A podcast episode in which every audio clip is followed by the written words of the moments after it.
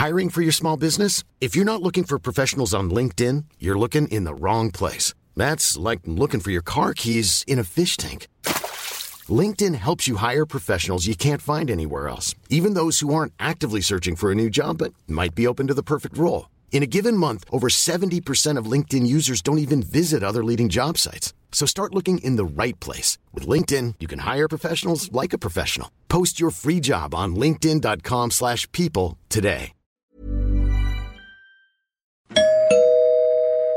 Werbung. Einfach lieben. Einfach glücklich und zufrieden, bis dass der Tod sie scheidet. Das ist noch immer die Idealvorstellung vieler Paare. Im Alltag aber begegnen Paare oft immer wieder den gleichen Konflikten, hängen sie in immer wiederkehrenden Mustern fest. Die Paartherapeutin Anna Wilitzki zeigt, wie Paare diese Konflikte erkennen und lösen können. Ihr Hörbuch Einfach lieben ist dabei äußerst unterhaltsam und fundiert und zeigt an vielen Beispielen aus Wilitzkis Praxisalltag, wie eine gute Liebesbeziehung gelingen und der Zauber vom Anfang der Beziehung neu belebt werden kann. Das Hörbuch erscheint als Download und im Streaming bei Argon Balance und als Buch im Rowold Verlag. Werbung Ende.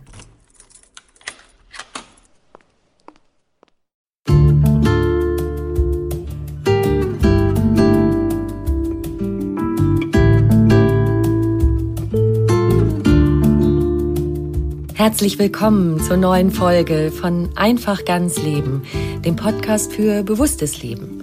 Ich bin Jutta Ribrock, Moderatorin, Redakteurin und Sprecherin für alle möglichen spannenden Dinge von Radionachrichten bis zu Hörbüchern.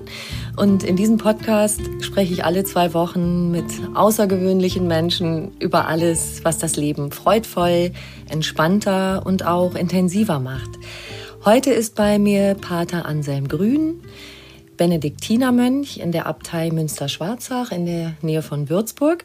Man möchte sagen, wer kennt ihn nicht?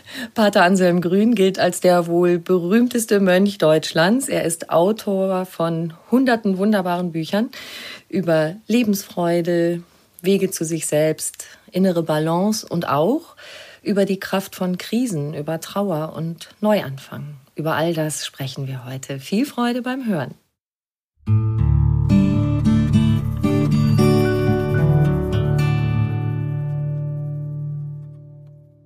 Lieber Pater Anselm Grün, herzlich willkommen. Danke. Ich denke, man darf mit Fug und Recht behaupten, dass Sie schon Millionen Menschen glücklich gemacht haben. Sie haben so viele Bücher geschrieben, Sie halten Vorträge, Sie machen Seminare und bieten auch persönliche Seelsorge. Was beseelt Sie immer wieder, da weiterzumachen? Sie kommen mir vor wie so ein unerschöpflicher Quell. Gut, ich möchte den Menschen einfach helfen, ihr Leben gut zu leben.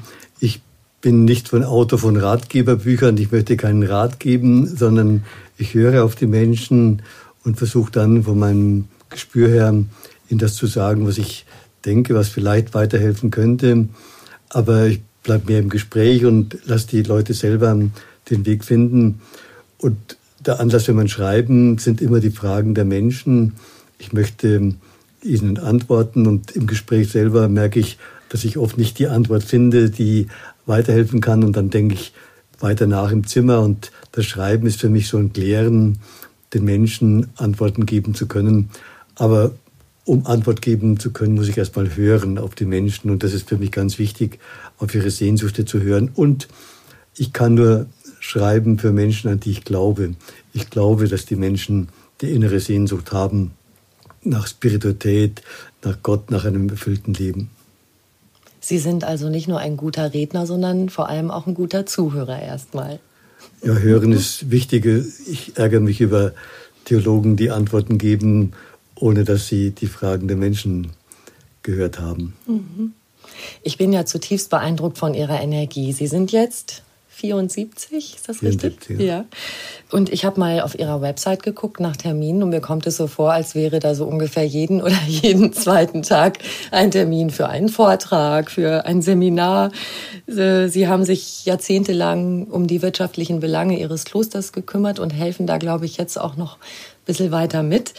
Äh, und nebenbei schreiben sie mal so fünf, sechs Bücher im Jahr und wirken bei all dem noch völlig entspannt. Wie geht das? Gut, die Arbeit macht mir Spaß und ähm, ich bekomme ja auch Energie, wenn ich einen Vortrag halte und spüre, dass die Leute sich ansprechen lassen, dann gibt es mir auch Energie. Oder der Kurs, der macht ja auch Spaß oder auch Gespräche mit den Menschen. Natürlich muss ich auf meine Grenzen achten. Ähm, das merke ich schon. Oder beim Autofahren ähm, merke ich manchmal, dass es nicht immer so entspannt ist, äh, vor allem wenn dann Stau ist oder ich einen Termin habe. Aber normalerweise macht mir es auch Spaß. Ich höre dann Musik dabei und dann äh, fahre ich nachts wieder zurück zum Kloster. Darf ich da mal was ganz, ja, was fragen? Ähm, wenn Sie so im Auto fahren und Sie haben das gerade angesprochen, ärgern Sie sich auch mal, schimpfen Sie auch mal im Auto? Oder haben Sie überhaupt auch mal Lust, wenn ärgert Sie manchmal so richtig was, wo Sie denken, ach, jetzt würde ich mal laut werden eigentlich? Ja, im Auto, wenn ich ähm, auf mein Navi nicht richtig gefolgt bin, wenn ich irgendwann die Ausfahrt nicht genau gemerkt habe und ähm, dann weitergefahren bin, dann gerade am Abend beim Rückfahren kann ich dann ärgerlich werden, weil ich dann möchte ich möglichst schnell wieder heimkommen. Aber ähm, dann lasse ich meinen Schrei los im Auto, aber dann geht's wieder. Also da bleiben Sie doch im Großen und Ganzen gelassen. Ja. ich habe ähm, Fragen mitgebracht von, von anderen Menschen. Ich habe mich gerade gestern mit einer Kollegin unterhalten und habe gesagt, wenn du einen weisen Mann treffen würdest, was würdest du ihn gern fragen? Und dann hat sie nur ganz kurz äh, überlegt und hat dann gesagt, ähm, was sie total beschäftigt gerade ist, warum so viele von uns so unzufrieden sind. Also viel so das Klagen, das Jammern und alles ist so schwer, dies passt nicht, das ist mir zu viel. Und sie sagte so, wir haben es doch echt gut oder geht es uns zu gut? Begegnet Ihnen das auch viel? In vielen Gesprächen, aber auch natürlich in Briefen und Mails erlebe ich immer wieder, dass die Leute unzufrieden sind mit ihrer Situation. Im Gespräch frage ich dann immer nach, warum eigentlich. Und oft ist der Grund, dass sie zu hohe Bilder haben. Viele sagen, ich kann mich selber nicht annehmen, ich habe kein Selbstvertrauen. Und dann frage ich immer, warum kannst du nicht annehmen? Dann merke ich, sie können sich nur annehmen, wenn sie perfekt sind, wenn sie also ihre eigenen Vorstellungen erfüllen. Und ich gebe Ihnen den Rat, Sie sollen Abschied nehmen von diesen zu großen Bildern und sich annehmen, so wie ich bin. Das ist äh, gut genug. Ich muss nicht der Perfekteste sein. Daniel Heller, ein Schweizer Psychiater, sagt einmal, die Depressionen sind oft ein Hilfeschrei der Seele gegen übertriebene Selbstbilder, dass ich immer perfekt sein muss, immer gut drauf sein muss, immer alles positiv sehen muss, immer alles im Griff haben muss. Äh, wir sollen realistischer sehen. Natürlich durch die ganzen Umwelt, durch die Medien wird uns eingeredet, ähm, dass wir ähm, perfekt sein sollen. Es werden uns ständig Menschen vor Augen geführt oder Menschen stellen sich ständig besser dar, als sie sind, etwa im Facebook.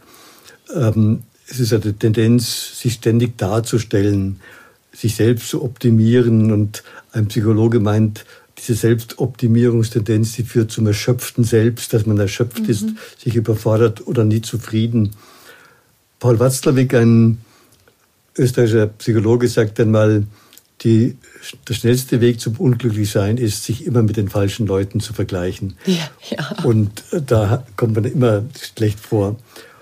Ich denke, es ist wichtig wahrzunehmen, mit einem dankbaren Blick hinzuschauen auf das eigene mhm. Leben es gibt ja den deutschen Spruch, ich bin nicht dankbar, weil ich glücklich bin, sondern ich bin glücklich, weil ich dankbar bin. Mhm. Und Albert Schweitzer sagt dann mal, wenn es einem nicht so gut geht, soll man etwas suchen, wofür man dankbar sein kann. Das ist dann nicht was Künstliches, sondern es gibt genügend Dinge, für die ich dankbar sein kann. Für mein Leben, für Freunde, für ein gutes Gespräch.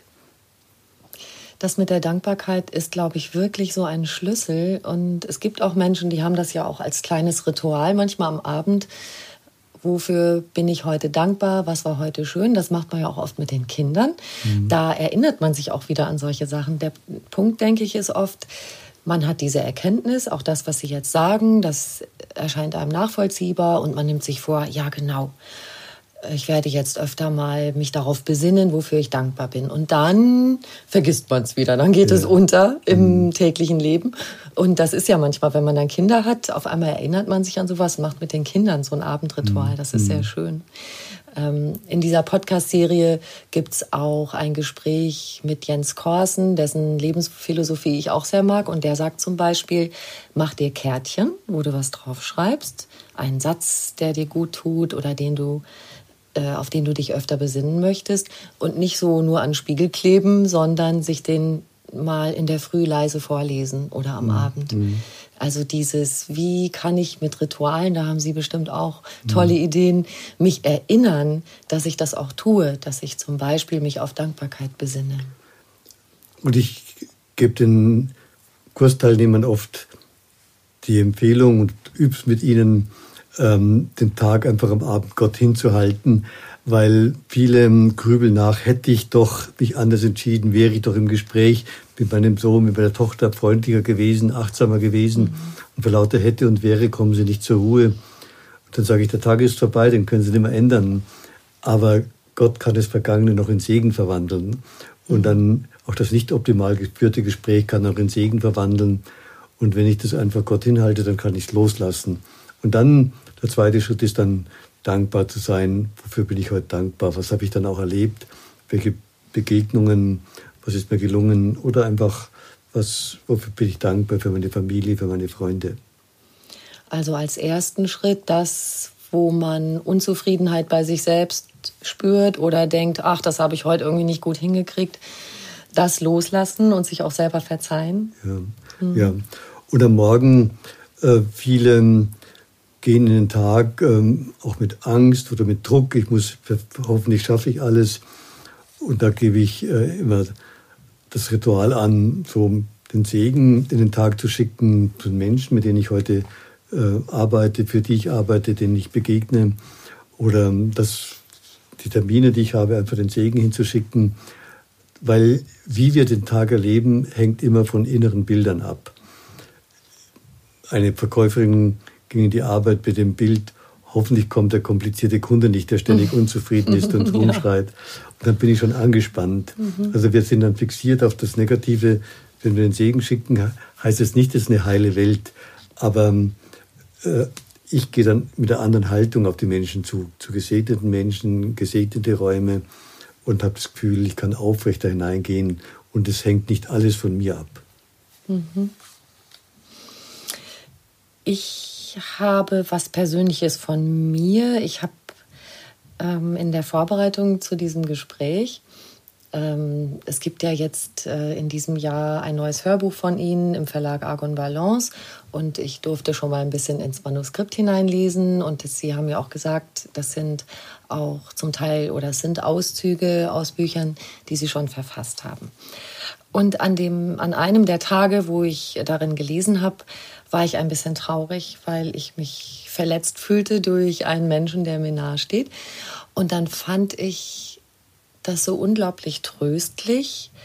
Sie sprechen von so einem inneren Raum, den wir haben, so eine Art Heiligtum, an dem wir eigentlich nicht verletzbar sind, der ähm, frei bleibt von mhm.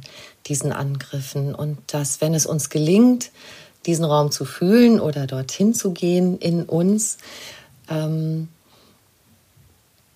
dass uns etwas gar nicht so treffen kann. Können Sie uns von diesem Raum etwas erzählen? Mhm.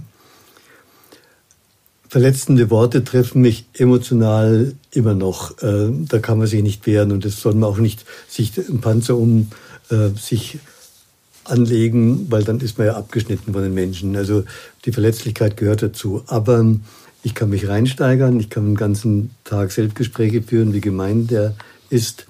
Oder ich kann sagen, ja, das hat mich verletzt, aber ich gehe tiefer durch die Verletzungen durch in diesen inneren Raum. Die Mönche sprechen eben von diesem Grund der Seele, im Raum der Stille, wo wir frei sind von den Erwartungen der Menschen, wo wir heil und ganz sind, wo die verletzten Worte nicht vordringen können und auch die tiefsten Verletzungen der Kindheit diesen inneren Raum nicht gestört haben.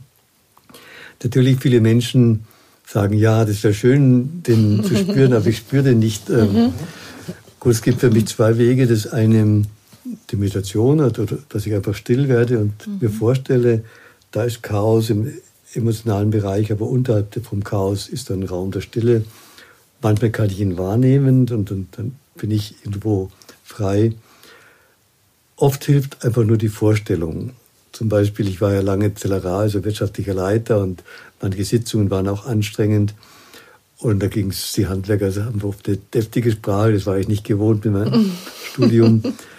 Und dann habe ich versucht, mich einzulassen, emotional, aber zu wissen, da drunter ist ein Raum, wo die Probleme keinen Zutritt haben. Das gibt so einen inneren Schutz und auch bei der Verletzung. Das heißt nicht, dass ich den Verletzungen aus dem Weg gehe, ähm, sondern die schon auch anschaue. Oder manchmal sind die Verletzungen auch ein Weg, mich besser abzugrenzen, sagen, das ist ein Problem, ja, und, ähm, oder ich muss den anderen aus mir herauswerfen. Oder ich sage manchen, ähm, eine Erzieherin, die gejammert hat, ist die Chefin, die das Leben zur Hölle macht. Ich habe gesagt, du musst deiner Chefin Hausverbot erteilen. Daheim redst du nicht mehr über sie und denkst nicht mehr ah. über, über, sie nach. Also Man nimmt das Ganze nicht mit nach Hause und sagt, okay, ja, das bleibt da in der Arbeit. Mein Haus, ja. Mhm. Also dieses, da, da brauchst du auch die Aggression, das aus sich herauszuwerfen, sich abzugrenzen. Aber das andere ist eben, durch die Verletzung durchzugehen, in den inneren Grund und den zu genießen und sagen, da bin ich unverletzbar. Das hat schon die stoische Philosophie auch ähnlich ähm, beschrieben, das innere Heiligtum. Mhm. Und der Evangelium Lukas hat das dann auch übernommen und die, die frühen Mönche auch, also das in unserem Raum ist, äh, das Reich Gottes in uns ist, kann man sagen, wo wir nicht beherrscht werden von Menschen, von ihren Erwartungen, von ihren Meinungen, sondern wo wir wahrhaft frei sind. Mir ging es tatsächlich so, dass ich in dem Moment allein durch die Vorstellung dachte, ja gut, also die Aggression von außen oder ich sage es jetzt mal so ein bisschen martialisch, die Giftpfeile oder so, mhm. ähm, können nicht in mein Innerstes ja. vordringen. Ich, das ist mein, mein Schutzraum, den ich mir selber geben kann, wenn mhm. ich mir allein vorstelle, dass es den mhm. gibt. Jetzt habe ich gedacht, jetzt denken wir das noch mal weiter, wenn man das zu Ende denkt. Ähm, habe ich so ein bisschen rumsiniert, äh, wäre es ja fast die perfekte Lösung oder ein wichtiger Baustein für die Lösung von ganz vielen Problemen, die wir haben. Also wie viel Kriege, wie viel Leid entsteht dadurch, dass jemand sich in seiner Ehre gekränkt fühlt. Oder ja, ähm, und wenn man das jetzt mal zu Ende denkt mit diesem inneren Raum, könnte ich ja sagen, ach, das kann ich ja, diese Angriffe, die kann ich an mir vorbeisausen lassen. Mhm. Die Pfeile, die können mich gar nicht treffen. Also muss ich auch gar nicht mit einer Aggression antworten. Mhm. Also was jetzt im, im schlimmsten Falle halt ein Krieg wäre. Mhm. Jesus hat ja selber schon gesagt, wenn ich auf die rechte Wange schlägt, ihm halt auf die linke hin. Das heißt nicht, dass wir Opfer bleiben und uns äh, schlagen lassen, sondern die Juden haben ja nicht so geschlagen mit der Handinnenfläche, sondern so. Das hat nicht wehgetan, sondern es war eine Frage der Entehrung. Wer bist denn überhaupt? Du bist ja nichts wert. Also wenn ich meine Ehre in Gott habe oder wenn ich meine innere, diesen inneren Raum habe, eine Ehre, die mir niemand streitig machen kann, dann, dann macht mir das nichts aus. Da kann mich entehren. Natürlich eine Seite in mir ist immer noch empfindlich. Also das kann man, mhm. so, so äh, unempfindlich soll man sich auch gar nicht machen. Aber relativieren und, und eben nicht zurückschlagen, sondern sagen, ja, das ist eine Seite in mir, aber das tiefer unten, da geht es nicht um Ehre, sondern um Stimmigkeit, dass ich im Einklang bin mit mir selber und das kann niemand angreifen. Und das haben Sie ja auch erwähnt gerade, es ist auch gut, durch den Schmerz durchzugehen, um ihn dann loslassen ja. zu können mhm. und auch vergeben zu können. Ja. Mhm. Jesus hatte das Gleichnis vom Schatz im Acker. Ähm, das heißt, wir müssen durch die chaotischen Gefühle hindurchgehen, also die Finger schmutzig machen. Wir würden den Schatz, das Wahre selbst gerne entdecken, aber äh, Jesus sagt, du musst graben, mit den Fingern graben, durch deine Angst, durch deine Ärger, durch deine Empfindlichkeit, durch deine Eifersucht hindurch graben, aber auf dem Grund unterhalb der Gefühle, da ist dieser innere Raum. Da verdränge ich nicht, sondern ich gehe durch, aber ich bleibe auch nicht stecken. Mhm. Viele reagieren dann immer nur um die Emotionen herum und reagieren emotional auf den anderen und dann ist es ein ständiger äh, Hin und Her. Und die Durchlässigkeit, sag ich mal, die braucht es ja auch umgekehrt für das Mitgefühl. Sie sind auch in der Seelsorge tätig. Ihnen begegnen viele Menschen, die Fragen haben, die Leid erleben, die Sorgen haben. Wie viel fühlen Sie mit als Seelsorger? Sie mhm. nehmen es wahr, aber auch als Seelsorger muss man ja den Schmerz nicht unbedingt mitfühlen, um mhm. dem begegnen zu können und den Menschen helfen zu können. Ich versuche mich ganz einzulassen, auch emotional einzulassen. Aber manche sagen, wie kannst du so viel Leid anhören? Ich bin ganz dabei, aber dieser innere Raum gibt mir auch einen Schutz, also dass ich nicht äh, wenn ich heimgehe, total von dem Leid gedrängt wird, sondern ich gebe es einmal Gott ab, dass Gott diese Menschen segnet und ich spüre, ja, fühle mit ihm, aber äh, ich helfe ihm nicht, wenn, jetzt, wenn ich den ganzen Tag über ihn nachdenke, sondern da muss ich wieder auch in diesen inneren Raum kommen und schon für ihn beten, hoffen, dass, dass Gott ihn begleitet. Aber ich kann nicht alles lösen. Das ist auch mhm. wichtig. Sich einlassen ohne den Druck, ich muss alle Probleme lösen. Ich habe noch eine Frage mitgebracht, eine ganz große, eine Bekannte, die ich, der ich dieselbe Frage gestellt habe. Wenn du einen weisen Mann treffen würdest, was möchtest du ihn fragen? Und da hat sie gesagt, der Sinn von allem. Warum sind wir hier? Mhm. Ja, das ist eine Grundfrage der ja. Philosophie. Warum ist der Mensch und warum nicht? Mhm. Für mich ist, ähm, ich würde so zwei äh, Antworten geben.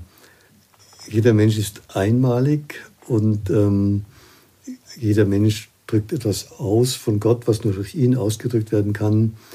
Und die erste Aufgabe ist, einfach ich selber zu werden, ganz dieser einmalige Mensch zu werden, weil das ist ein Geschenk für die Schöpfung, jeder einmalige Mensch in seiner Persönlichkeit.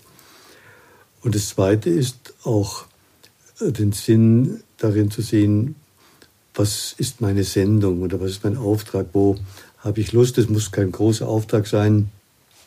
Der eine sieht seinen Auftrag darin, einfach Freundlichkeit auszustrahlen oder, oder Menschen zu verbinden oder Vater zu sein, Mutter zu sein, ähm, gut mit den Menschen umzugehen oder mit der Natur umzugehen. Aber zu spüren, Leben heißt nicht nur, dass wir uns wohlfühlen, sondern wir haben auch einen Auftrag, eine Verantwortung für die Welt. Wir sind in die Welt gestellt. Ähm, und da ist gut, dieses einmalige Bild zu sein, ähm, nicht ständig zu fragen, warum bin ich? Die Frage, warum bin ich, kann man gar nicht antworten. Ich kann nur sagen, ich bin. Äh, ich muss es feststellen. Und wozu bin ich, würde ich dann sagen. Mhm. Was ist der Sinn meines Lebens? Und Viktor Frankl, der jüdische Therapeut, hat ja äh, gesagt, nur wer einen Sinn sieht, der kann äh, sein Leben gut leben. Und er meint, wir haben heute genügend, wovon wir leben, aber zu wenig, wofür wir leben. Ich glaube in der Tat, dass diese Frage, dass es vielen schwerfällt, diese Frage genau die zu beantworten. Was ist mein Sinn? Was ist meine Sendung? Ja, Klar, manche haben ein schlechtes Gewissen, wenn sie nicht Besonderes tun und meinen, sie müssten was Außergewöhnliches tun. Aber ich sage, du stehst jeden Morgen auf, du begegnest Menschen und du hast eine Ausstrahlung. Und welche Ausstrahlung hast du? Willst du eine Ausstrahlung der Bitterkeit haben, der Unzufriedenheit, dass alle dir aus dem Weg gehen? Mhm. Oder eine Ausstrahlung von Zuversicht, von Hoffnung? Du musst gar nichts Großes leisten. Ja? Du, also musst jetzt nicht die ganze Welt verändern sondern aber jeden Tag bewusst sein, der Tag ist auch ein Geschenk und ich grab heute eine Spur ein in diese Welt und ich möchte eine Spur eingraben, die anderen Hoffnung gibt und äh, die angenehm ist und keine unangenehme und bittere Spur. Also wenn man mit einem Lächeln schon mal losgeht äh, ja. und das aussendet, das ist schon mal jede Menge wert. Ne? Ja. Ich habe einen evangelischen Pastor begleitet, der war depressiv und ich habe abends mit ihm gesprochen und erzählte mir, er war einfach im Dorf bei uns einkaufen und die Verkäuferin hat ihn einfach ganz freundlich angesprochen. Die hat nichts Besonderes gewollt, aber das hat ihm gut getan. Das war heute für ihn, ja. hat ihn in seiner Depression wieder aufgerichtet. Also schöne Begegnungen und wenn man die anderen ermöglicht, ja. hat man schon viel Schönes Es gibt so kleine Begegnungen. Ne? Mhm. Dieselbe Dame äh, hat dann noch was ganz Irdisches gefragt und hat gesagt, äh, warum ist unsere Welt so eine digitale Welt geworden? Und sie kam auf den Gedanken, weil sie gerade ganz viel Zeug aus ihrer Wohnung rausgetragen hatte, das sie in ihr Auto schaffen wollte. Und dann traf sie da ein paar Jugendliche, die ihr geholfen haben und die nicht mit Blick auf ihr Handy ähm, ähm, einfach da so lang gelaufen und nicht rechts und links mhm. geguckt haben, sondern haben ihr geholfen. Und das ist ihr so aufgefallen, dass die Jungs einfach zugepackt haben mhm. und nicht so äh, verwurschtelt waren mit ne, dem Bildschirm, mhm. auf die, mhm. diese Bildschirme, auf die wir alle dauernd gucken mhm. und gar nicht mehr, auch in der U-Bahn. Ich fahre ganz viel U-Bahn, jeder guckt in sein Handy. Mhm.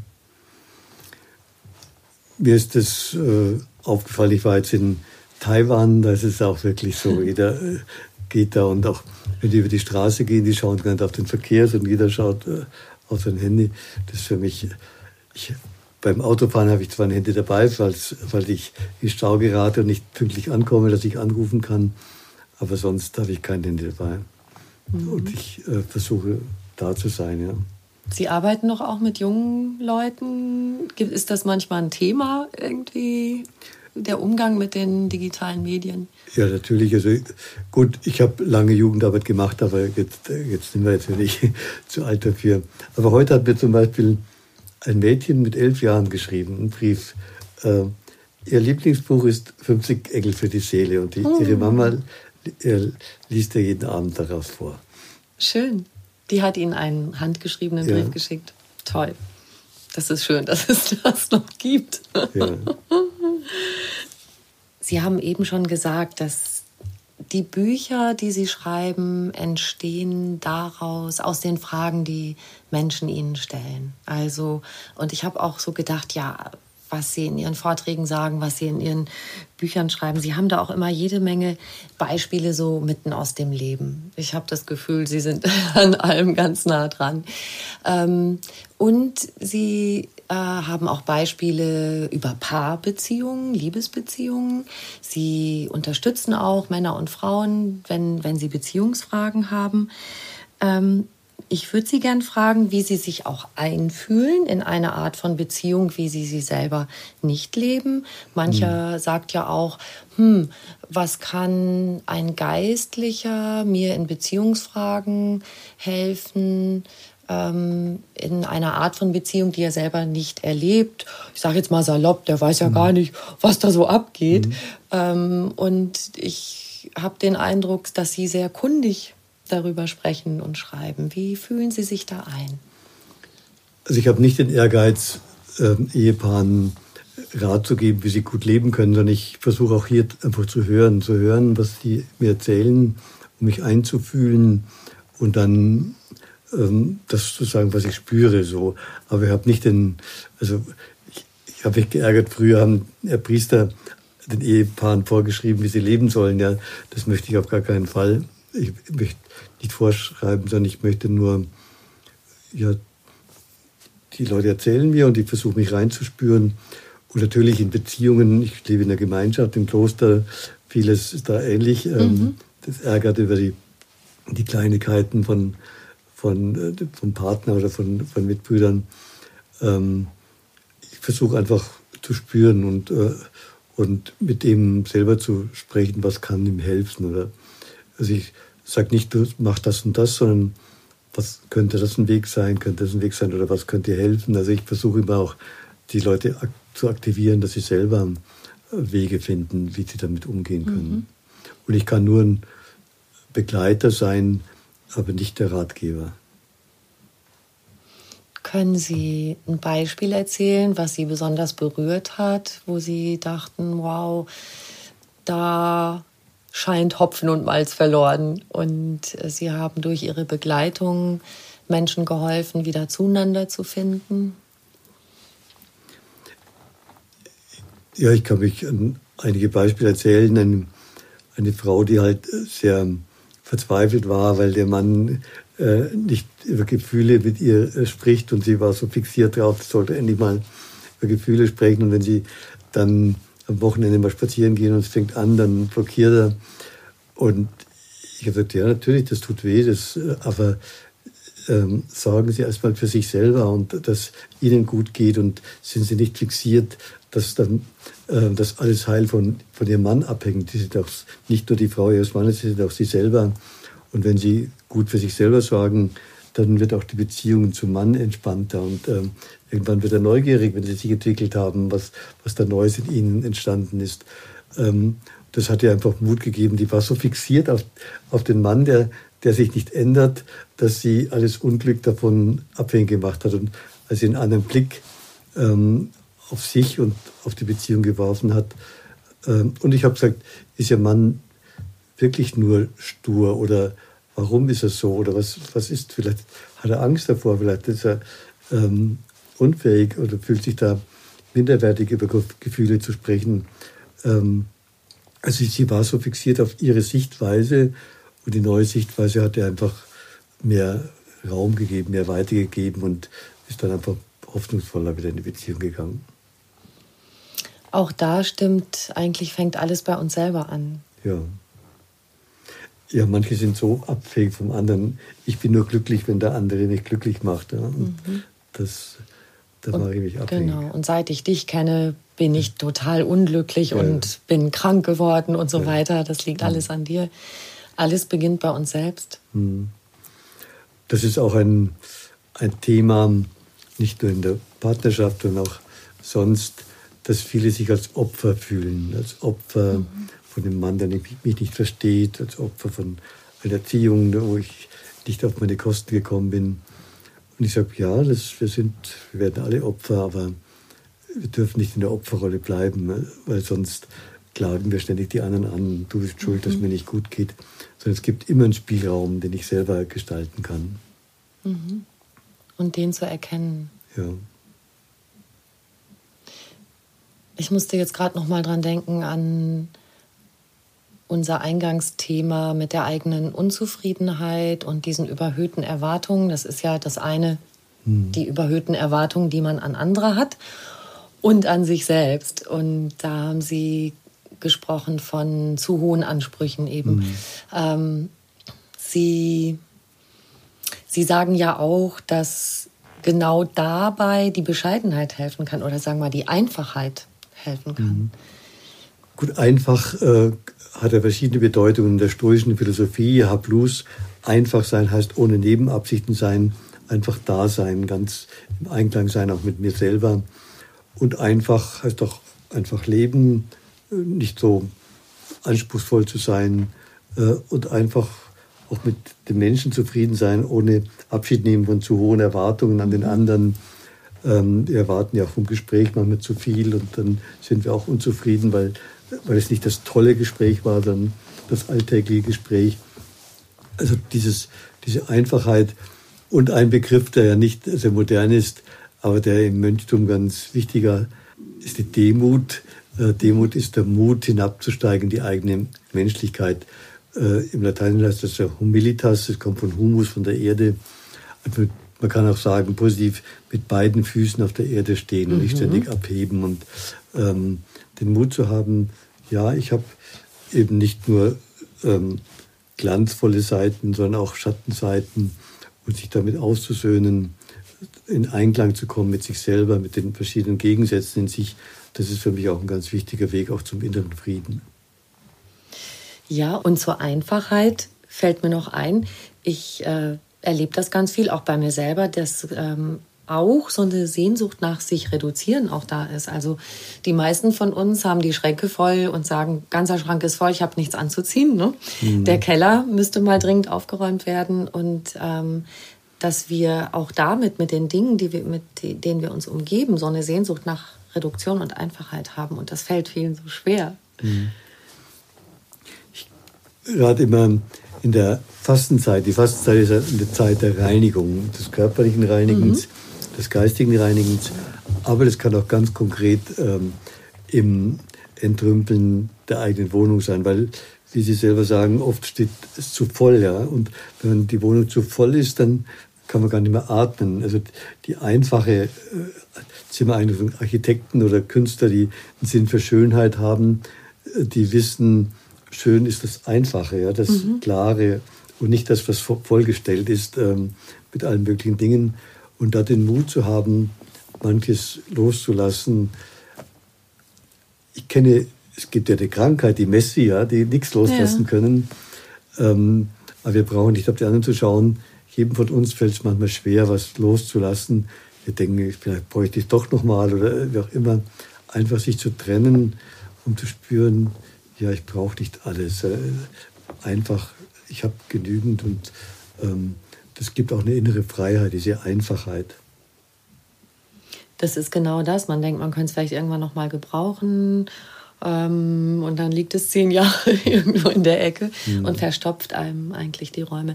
Darf ich fragen, wie das bei Ihnen so ist? Ähm, was ist Ihnen wirklich kostbar, was Sie an Besitz haben? Und ist das bei Ihnen so klar und übersichtlich daheim? Gut, wir im Kloster hat jeder eine Zelle, eine Klosterzelle ja. und schon dadurch begrenzt, dass man die Zelle nicht ständig vollstellen kann. Und ähm, in der Fastenzeit gibt es äh, ähm, einen Samstag, wo man bewusst auch entrüppelt und der Abt und der Prier besuchen dann die Zellen einfach, um zu schauen, äh, wie schaut es aus, kann okay. man da noch atmen. Ja, und, äh, und was sind das Dinge? Also haben Sie, wahrscheinlich haben Sie viele Bücher. Ja gut, Bücher, da muss ich auch öfter mal wieder wegtun in die Bibliothek. Mhm. Ähm, dann gut, ich habe, was Luxus ist, was ich von meinen Geschwistern äh, zu Weihnachten mal geschenkt habe, ein, ein ähm, CD-Player. Da höre ich dann ab und zu Musik mhm. äh, mit dem Kopfhörer, weil ich, damit ich die anderen nicht störe. Ähm, sonst, ähm, ich, ich habe einen Laptop, wo ich halt meine Bücher schreibe. Mhm. Und sonst ähm, ist nichts Besonderes. Wie darf ich mir so einen, einen normalen Tag im Leben von Pater Anselm Grün vorstellen, wenn Sie nicht gerade wieder hier und da und dort auf Reisen und auf Vorträgen sind? Gut, wir stehen um halb fünf auf. Um fünf ist dann Chorgebet und ähm, dreiviertel Stunde bis viertel vor sechs. Dann meditiere ich eine halbe Stunde. Dann ist am Zimmer, da habe ich eine Christusikone und, und Kerzen an und dann sitze ich da davor und meditiere. Und dann ähm, um halb sieben Eucharistiefeier, dann Frühstück, Schweigen, dann lese ich noch eine halbe Stunde und dann geht es in die Verwaltung. Da, äh, früher war ich ja Tellerar, jetzt mache ich noch ein bisschen die äh, Wertpapiere, die Geldgeschäfte, aber äh, sonst ist mehr Beantworten von Mails, von, von Briefen oder auch immer wieder Sitzungen, Telefonanrufe und so weiter. Mhm ist der Vormittag, dann um 12 ist wieder Chorgebet, dann Mittagessen, dann eine halbe Stunde Mittagsschlaf, das ist auch wichtig. Das äh, ist immer eine gute Sache. Ja. Und dann gibt es nachmittags, gut, habe ich oft Gespräche, also im Rekollektiahaus oder, oder wenn ich Kurse habe. Äh, oder, also jetzt habe ich ab und zu dann doch mehr Zeit, auch mal am Nachmittag was zu schreiben. Mhm. Ähm, also früher hatte ich ja immer nur sechs Stunden.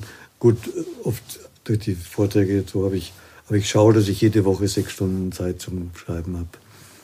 Und ähm, dann, gut, abends, sonst habe ich Gespräche im Gästehaus oder im Rekollektiehaus, da bin ich noch geistiger Begleiter, ein Haus für Priester und Ordensleute, die in Krise geraten sind. Und ja, abends habe ich dann oft Vorträge, heute Abend zum Beispiel in Schering und dann nachher fahre ich wieder heim. Also Sie sind immer gut in Kontakt, habe ich das Gefühl. Also mit, mit anderen Menschen. Da haben wir jetzt einiges, was Sie gesagt haben, was so Rückzug und Besinnung auf sich selber ist. Und dann das Zusammensein mit den Mitbrüdern und aber auch wieder Kontakt zu den Menschen mhm. draußen, sag ich mal, mhm. wenn Sie Briefe und Mails beantworten, da bekommen Sie wahrscheinlich auch relativ viel. Ja, ja. Ähm, jeden Tag so 30 vielleicht ungefähr. Mhm. Ich habe das eben angesprochen, die Art und Weise, wie Sie sich einfühlen in Menschen, die auf Sie zukommen. Beschäftigt Sie das auch sehr, dass für viele Menschen die Kirche heute scheinbar nicht mehr so die Antworten hat äh, auf die, das Leben in der modernen Zeit oder dass sie es dem Leben der modernen Zeit nicht mehr so angemessen empfinden und eben sagen, das spiegelt mich nicht wider. Und mhm. viele Menschen treten aus der Kirche aus. Ähm, beschäftigt Sie das, ist meine Frage. Und auch, was kann die Kirche tun, um wieder näher in Kontakt mit Menschen zu hm. kommen? Sie kommen mir jetzt vor wie das wandelnde Vorbild, weil Sie ganz eng in Kontakt treten, mhm. immer wieder. Ja, es beschäftigt mich schon einmal, dass immer mehr sich von der Kirche abwenden äh, und natürlich auch, dass die Jugendlichen nicht mehr ähm, die, die, die, Weitergabe des Glaubens äh, geht nicht mehr, ähm, sondern irgendwann wenden sich ab. Allerdings muss ich sagen, wir haben auch eine Schule bei uns. Die Schüler sind durchaus offen für das mhm. Religiöse, aber klar, sie gehen, sie nehmen nicht teil am Pfarrleben. Das ist offensichtlich nicht das, was sie anspricht. Ich erlebe auch bei Vorträgen, dass die Leute durchaus offen sind oder auch bei Kursen. Ich gebe auch Kurse für Führungskräfte Und das ist schon erstaunlich, das sind ja auch nicht immer so in der Kirche, aber trotzdem sind sie offen und lassen sich, haben auch eine Sehnsucht nach Spiritualität mhm. und nach, nach Geistigem. Und für mich ist eben ganz wichtig, aus der christlichen Tradition heraus äh, zu schöpfen und ähm, eine Sprache zu finden, um die Weisheit dieser Tradition den Menschen heute nahezubringen. Ein Thema der Kirche war sicher, dass sie zu lange und zu sehr moralisiert hat und die Leute, den Leuten nur ein schlechtes Gewissen eingeimpft hat. Das äh, lassen sich die Leute heute mehr gefallen. Und manchmal natürlich auch, dass es eine Ghetto-Sprache war. Und ähm, es ist für mich immer ein Ringen nach einer Sprache, die nicht banal ist, die nicht anbiedernd ist, ähm, sondern die einfach ist, aber trotzdem dem Menschen gerecht wird und der christlichen Botschaft gerecht wird. Ich denke das nämlich auch, dass eine große Sehnsucht nach Spiritualität da ist, nach irgendeiner Weise von Verbundensein mit mhm. etwas, was außerhalb des Wahrnehmbaren vielleicht auch liegt.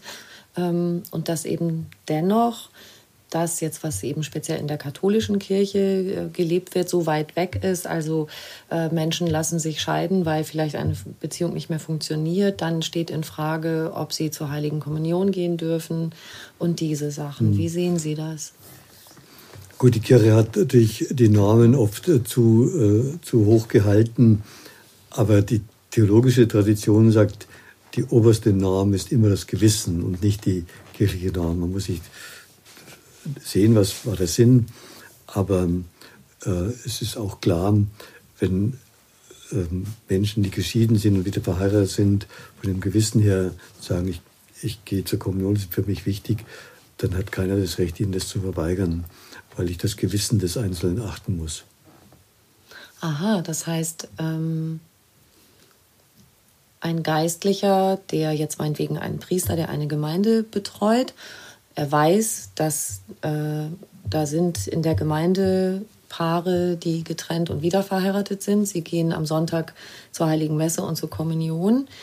Indem sie das tun, vertraue ich als Priester darauf, dass diese Menschen eine Gewissensentscheidung getroffen ja. haben und die akzeptiere ich. Ja weil das ja, glaube ich, in der Realität oft nicht so passiert. Also ja, manche meinen, die müssten dann dem Kirchenrecht folgen, aber mhm. Thomas von Aquin, der, der, große mittelalterliche Theologe, hat gesagt, dass, äh, wir müssen uns nach dem Gewissen richten und das Gewissen ist die oberste Norm. Selbst wenn es äh, gegen die Norm geht, müssen wir dem Gewissen folgen. Mhm. Und ähm, das müssen wir auch achten. Äh, aber ja, die haben recht, ähm, viele äh, verstecken sich lieber hinter Namen, anstatt, äh, also viele Priester auch hinter Namen, statt äh, das Gewissen zu achten. Weil sie vielleicht selber unsicher sind, wie sie damit ja. umgehen sollen? Und es ist natürlich immer eine Machtausübung. Ja. Sind Sie ein Revoluzer, lieber Pater Anselm? Nein, ich bin nicht äh, revolutionär, aber natürlich ärgert mich, äh, wenn Menschen oder auch Priester sich nur hinter Namen verstecken, weil das oft von Angst geprägt ist. Und wenn man Seelsorge macht, wenn man mit konkreten Menschen arbeitet, dann äh, muss man sich auf den Menschen einlassen, kann nicht, äh, ähm, also, da merkt man, mit Kirchenrecht allein kann ich keine Seelsorge treiben. Da sind wir wieder beim Zuhören, gell? Ja. Es gibt gerade auch ähm, eine Revoluzerbewegung von Frauen in der Kirche, Maria 2.0, die sagen, wir können mehr als Büro und Kuchenbacken und Diakonie. Mhm. Warum ähm, ist es immer noch so, dass Weiheämter für Frauen nicht offen sind in der katholischen mhm. Kirche? Die haben jetzt gestreikt. Ja, ich denke, es ist schon wichtig, dass die Kirche auf die Frauen hört, die, äh, sonst sind, ist in Gefahr, die Frauen zu verlieren. Ähm, natürlich kann man die Priesterweihe nicht allein durch Demonstration durchsetzen, aber für mich ist es klar, es gibt keine theologischen Gründe gegen die Priesterweihe der Frauen. Ähm, aber es ist eben ein geschichtlicher Prozess. Es war in der evangelischen Landeskirche in Bayern war es auch erst ab 1971. Also wird die katholische Kirche ist ein bisschen langsamer. Aber ich denke, sie kann nicht äh, umhin, diese Frage anzuschauen. Der erste Schritt wäre eben die Weihe von Diakoninnen. Und also es, es braucht auch einen Prozess. Also mhm. man kann es nicht, nicht so die haben schon recht, die Frauen zu protestieren und darauf aufmerksam zu machen. Aber ich, wenn der Papst heute nicht entscheidet, äh, Priesterin, so schnell kann es nicht gehen. Also es ist ein geschichtlicher Prozess, sonst, sonst gibt es wieder eine Spaltung, weil dann auch wieder einige sagen, äh, da sind wir nicht einverstanden. Also es muss langsam auch wachsen. Ja. Und die Kirche muss natürlich auch die gesellschaftlichen Entwicklungen berücksichtigen. Sie kann sich nicht einfach die gesellschaftlichen ähm, Maßstäbe von, von 100 nach Christus äh, absolut setzen. Das ist jetzt die Geschichte, ne? die Lebenswirklichkeit widerspiegeln. Wie kann die Kirche das mehr schaffen? Wir haben hm. jetzt Papst Franziskus, der auch schon einiges verändert hat. Wie nehmen Sie das wahr? Ist er, ist er ein Revoluzer? Gut, ich bin, bin, dankbar, dass er Papst geworden ist, weil er wirklich eine neue Sprache auch hineingebracht hat in die Kirche und sicher manches auch ändern möchte. Aber er bekommt ja auch viel Widerstand und ähm, ähm, ich hoffe aber trotzdem, dass die Entwicklung, die er angestoßen hat, auch weitergeht. Ja, gut. Das heißt, wir brauchen noch ein bisschen Geduld. Ja. Geduld ist ja auch eine Tugend, die Sie hochhalten, richtig?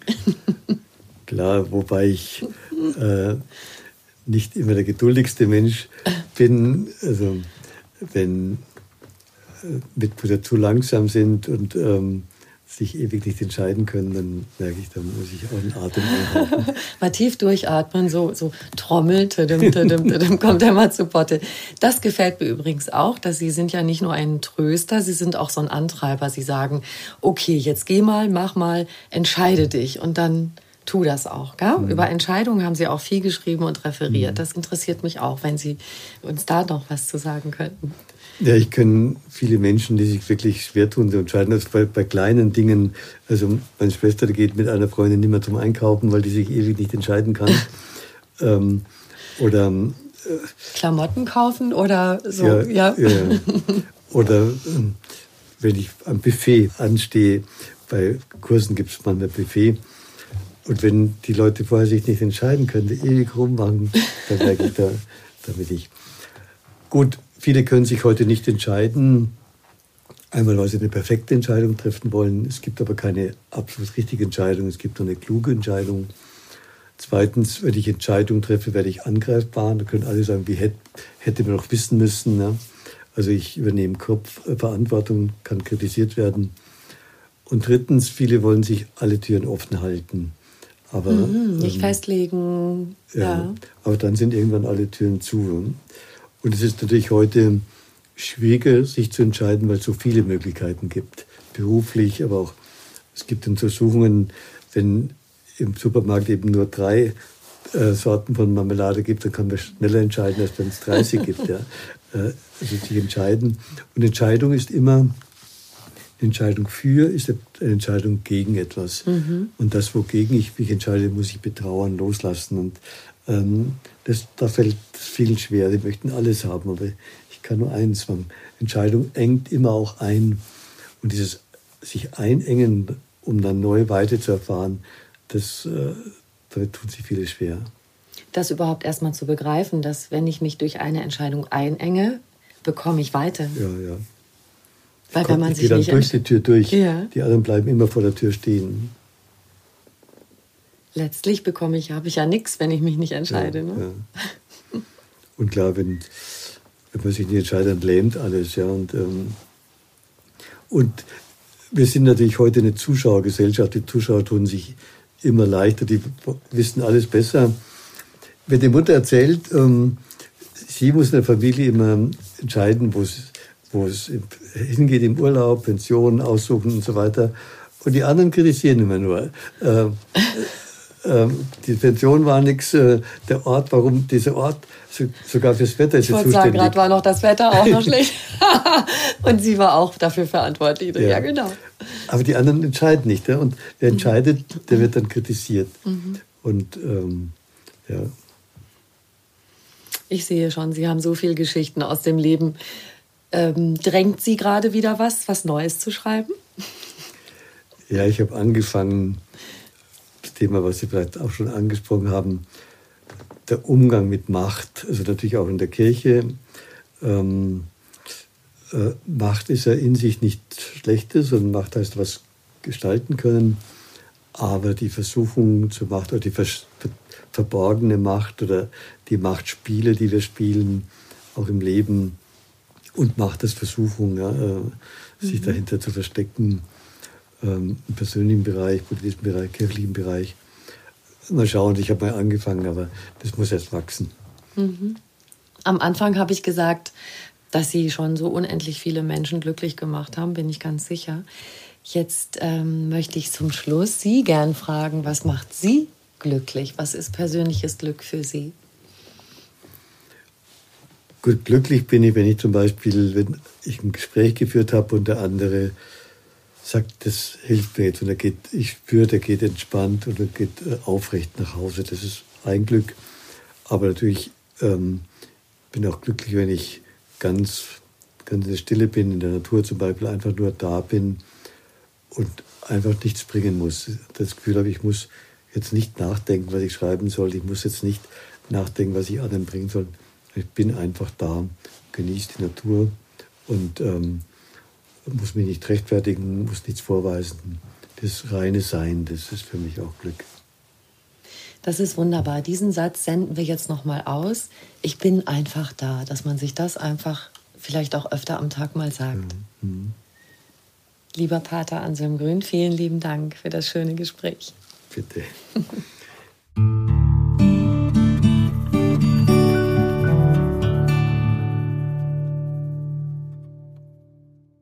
Wenn euch dieser Podcast gefallen hat, dann freuen wir uns sehr, wenn ihr uns eine kleine Bewertung schreibt und auf die fünf Sternchen klickt.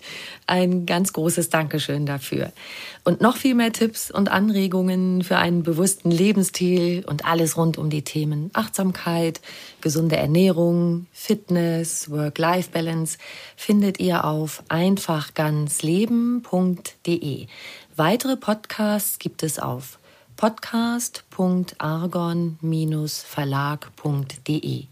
Ihr könnt diesen Podcast überall hören, wo es Podcasts gibt und dort auch kostenlos abonnieren.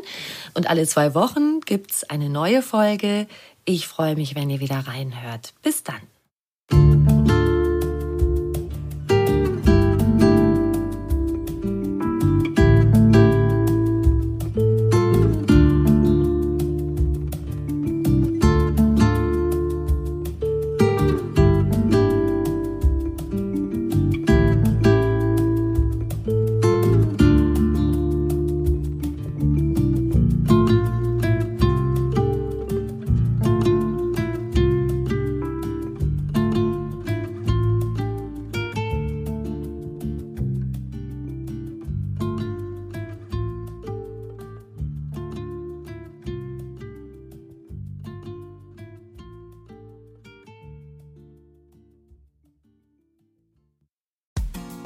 Frauenstimmen.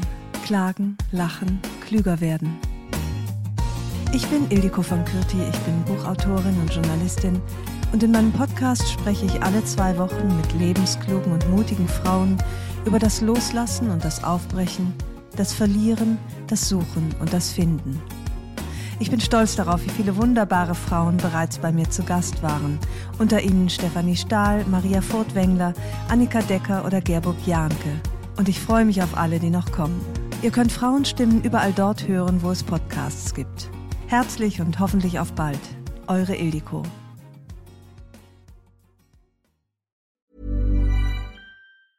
Even when we're on a budget, we still deserve nice things.